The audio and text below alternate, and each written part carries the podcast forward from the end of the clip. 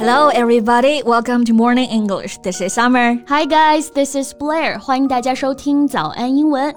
节目开始之前呢，先说一个小福利。 每周三，我们都会给粉丝免费送纸质版的英文原版书、英文原版杂志和早安周边。微信搜索“早安英文”，私信回复“抽奖”两个字，就可以参与我们的抽奖福利啦。这些奖品啊，都是我们为大家精心挑选的，是非常适合学习英语的材料，而且你花钱也很难买到。坚持读完一本原版书、杂志，或者用好我们的周边，你的英语水平一定会再上一个台阶的。快去公众号抽奖吧，祝大家好运！小妹儿，最近江西少年胡星宇离奇失踪的案件真的看得好揪心啊！Yeah, I mean it's just so weird to see a human being just disappear like that for more than forty days. 对，胡星宇同学迄今为止已经消失四十多天了，事件也还是没有进展。You just can't imagine how devastated it is for his family. 是的，而且这件事不仅是我们国人揪心啊，嗯、在国外啊，也有很多媒体开始呢关注这个事件，因为确实是太离奇了。嗯，So how about we talk more about it in today's podcast? Okay, that's indeed worth talking about. 那我们今天的所有内容呢，都给大家整理好了笔记，欢迎大家到微信搜索“早安英文”，私信回复“加油”两个字来领取我们的文字版笔记。 so on October 14th, Hu Xingyu, a student at Zhiyuan Senior High School, was reported missing.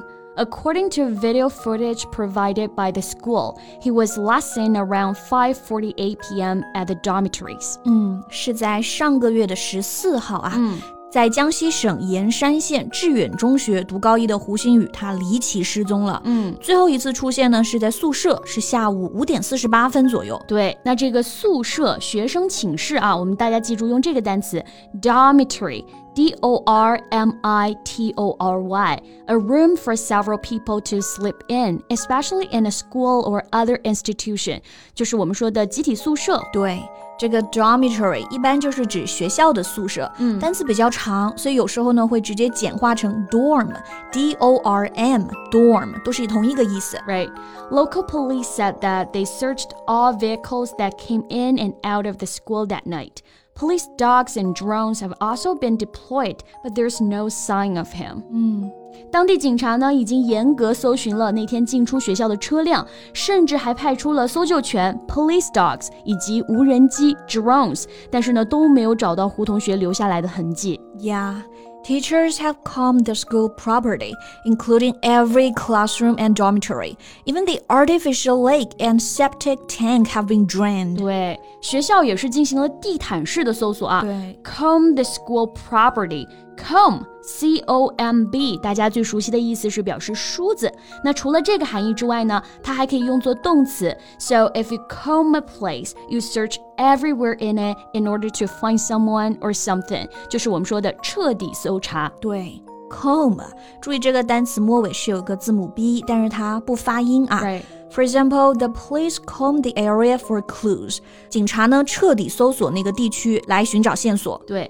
学校是彻底搜查了，但是呢，依然没有发现胡同学的痕迹。嗯，他们甚至抽干了学校的人工湖和化粪池。对，那这两个词我们可以了解一下。就这个 artificial，它表示人工的、人造的，所以 artificial lake 就是人工湖。septic。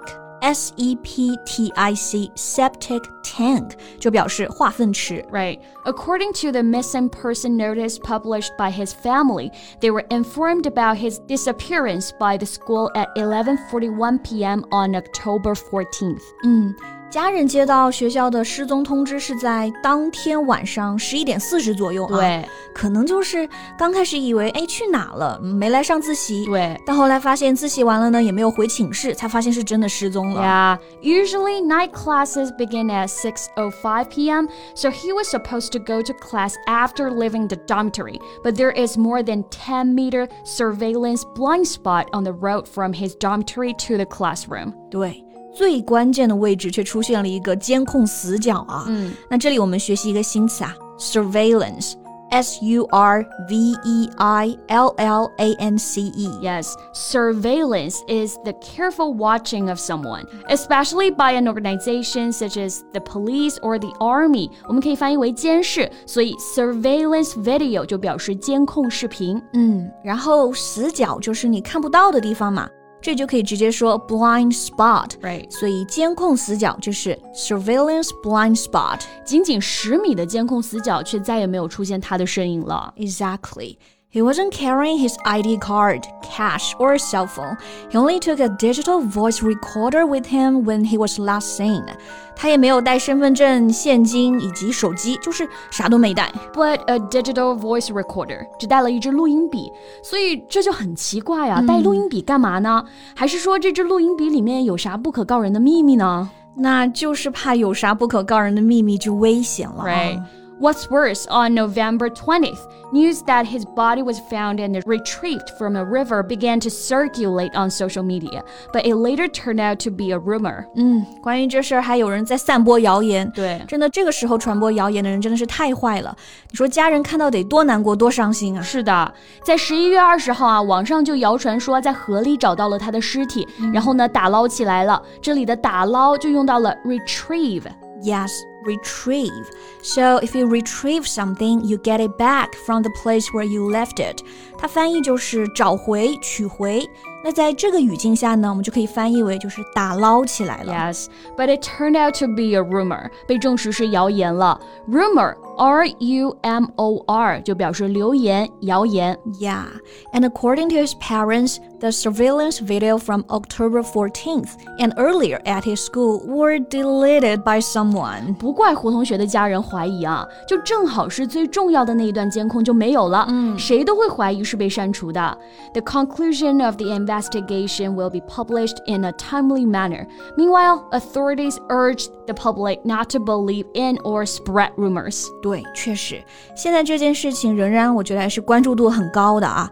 一些风吹草动呢，都会有很多的报道。对，但还是希望我们目前呢，网友们不要散播谣言，然后保护他的家人。是的，希望胡同学能够尽快被安全的找到，嗯、让所有关注这个事情、关心他的人都可以放心。对。那我们今天的节目呢，也到这里结束啦。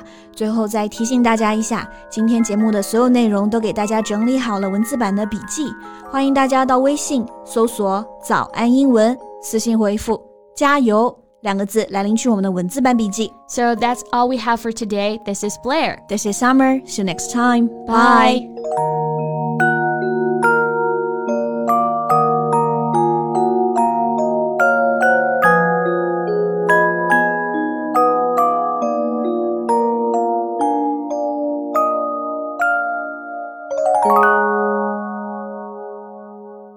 This podcast is from Morning English. 学口语就来早安英文。